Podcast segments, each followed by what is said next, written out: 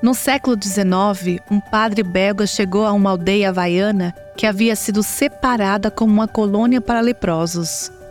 Ele viveu com os leprosos, aprendeu sua língua, organizou escolas, cuidou de suas feridas e comeu com eles. A aldeia se transformou. No entanto, durante anos, um aspecto importante os distinguia. Eles tinham lepra e o padre não. Um dia ele se levantou e começou um sermão com duas palavras: Nós leprosos.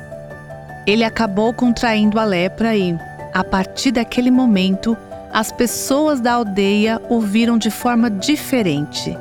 Ele se tornou um deles e não apenas compartilharia o seu estilo de vida, mas a sua morte seria como a deles.